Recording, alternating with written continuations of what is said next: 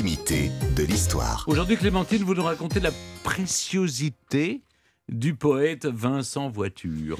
Ah bah oui, parce que la, la, la préciosité, c'est un, une forme de langage très spécifique, c'est une sorte de code. Et si vous n'avez pas les codes, vous... Alors là, dans un salon du, du 17e, si vous n'avez pas les codes, vous avez l'air d'une andouille. Hein. Donc euh, c'était très important de connaître ces ficelles de la préciosité. Et celui qui en a été, en somme, un des pionniers, c'était un certain Vincent Voiture. Vincent Voiture est né le 24 février 1597 et il est devenu l'un des maîtres de la préciosité dans l'un des salons les plus courus de la capitale au début du XVIIe, celui de la marquise de Rambouillet. Et c'est une ascension d'autant plus notable, d'autant plus remarquable que lui-même était roturier. Il était fils d'un négociant en vin d'Amiens. Il est venu à Paris assez jeune et là, il a gagné la faveur de Gaston d'Orléans. Gaston d'Orléans était le frère du roi Louis XIII et comme, eh bien, et le voiture lui a dédié une œuvre en verre, ça a plu à Gaston et donc après, voilà, ascension stratosphérique de voiture. Il fait son petit chemin dans la société aristocratique et il devient un habitué de ce salon de Madame de Rambouillet, Catherine de Vivonne. Et le salon, à l'époque, c'est quelque chose de très spécifique. C'est euh, on reçoit dans sa chambre. Le, concept de salon, vous recevez vos amis, ça, n'existe pas. hein. Donc vous recevez dans votre chambre. Et donc cette euh, incomparable Arténis, oui, voilà, déjà on est rien que dans son l'anagramme de son nom, Catherine de Vivonne, euh, c'est déjà assez prétentieux. L'incomparable Arténis, elle reçoit les plus brillants causeurs du, du moment. Et c'est chez elle que Voiture va connaître son plus grand succès. Il devient, à l'époque, la, la formule consacrée, c'est il est l'âme, il est l'âme du rond. Il est l'animateur du, de- de- de- Du cercle. du cercle. Voilà, c'est ça. Il est l'âme du rond. Bon.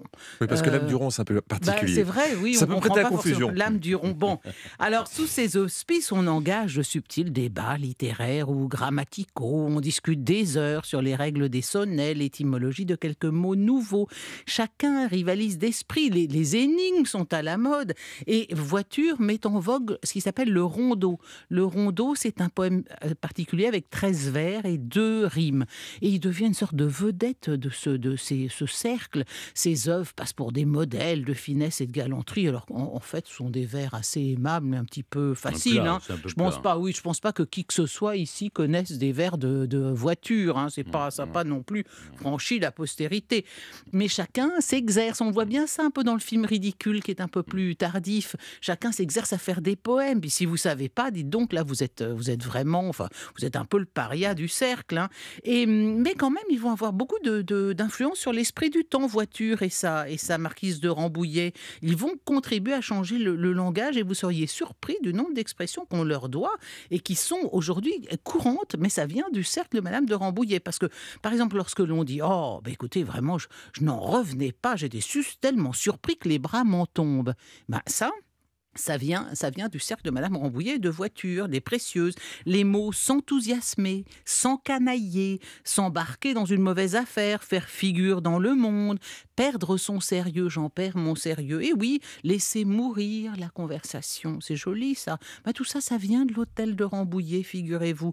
Si nous déclarons aujourd'hui que nous sommes brouillés avec le bon sens, ou que nous travestissons notre pensée, si nous nous attristons de la sécheresse, la sécheresse de la conversation, nous employons des expressions qui sont nées au XVIIIe siècle et elles ont traversé le, le- le- le Oui, siècle. oui. sont- Enfin, bon. n'ont pas traversé tous les Bon. quartiers non oui, plus. bon, hein. d'accord, d'accord. Bon, mais enfin, oui, euh, la sécheresse de la conversation, tout- ou laisser mourir la conversation, Oui. moi, je trouve que c'est pas quelque chose d'ahurissant aujourd'hui. Bon, et oh, mais alors, il y a, par contre, il y a des expressions vraiment qui nous paraissent aujourd'hui complètement ridicules. Par exemple, si je vous dis, si une précieuse dit à son laquais, ôtez le superflu de cette ardeur, qu'est-ce que ça veut dire ben, Ça veut dire moucher la chandelle, ôter le superflu de cette ardeur. Non, mais je vous demande un peu. Ou encore, ça, vous connaissez forcément. Voiturez ici les commodités de la conversation. C'est une, une expression qui a repris Molière dans, dans Les Précieuses Ridicules.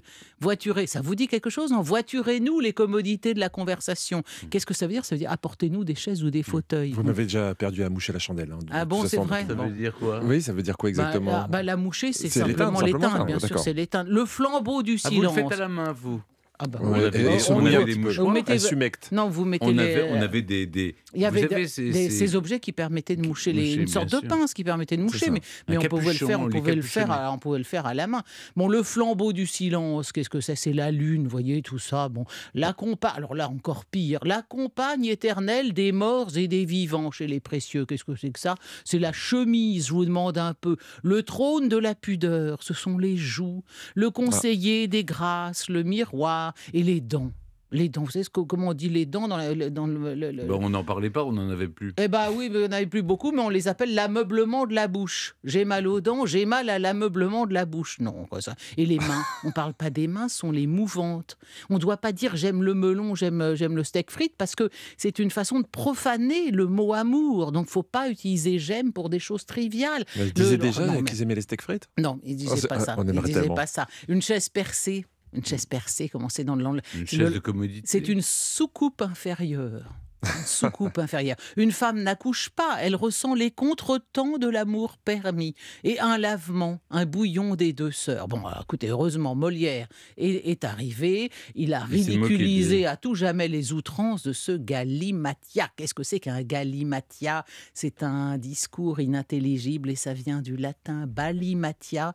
Et balimatia en latin, ça désignait une chanson obscène. Vous voyez, tout ça, c'est quand même On pratique. le dit encore, hein. Galimatia. Galimatia, on le dit, ben voilà, ça vient de chansons obscènes en latin, vrai, comme c'est sympa l'étymologie, vous voyez. Et voiture, voiture, ce monsieur Mm. voiture, hein, eh ben ça, c'est pas de lui que vient le, le terme je prends ma voiture, non, voiture, ça vient du verbe latin veo, veis, vexere, vexi, vectum, qui signifie transporter, porter. ah, richesse de l'étymologie, on n'en sortira Merci jamais. beaucoup, Clémentine.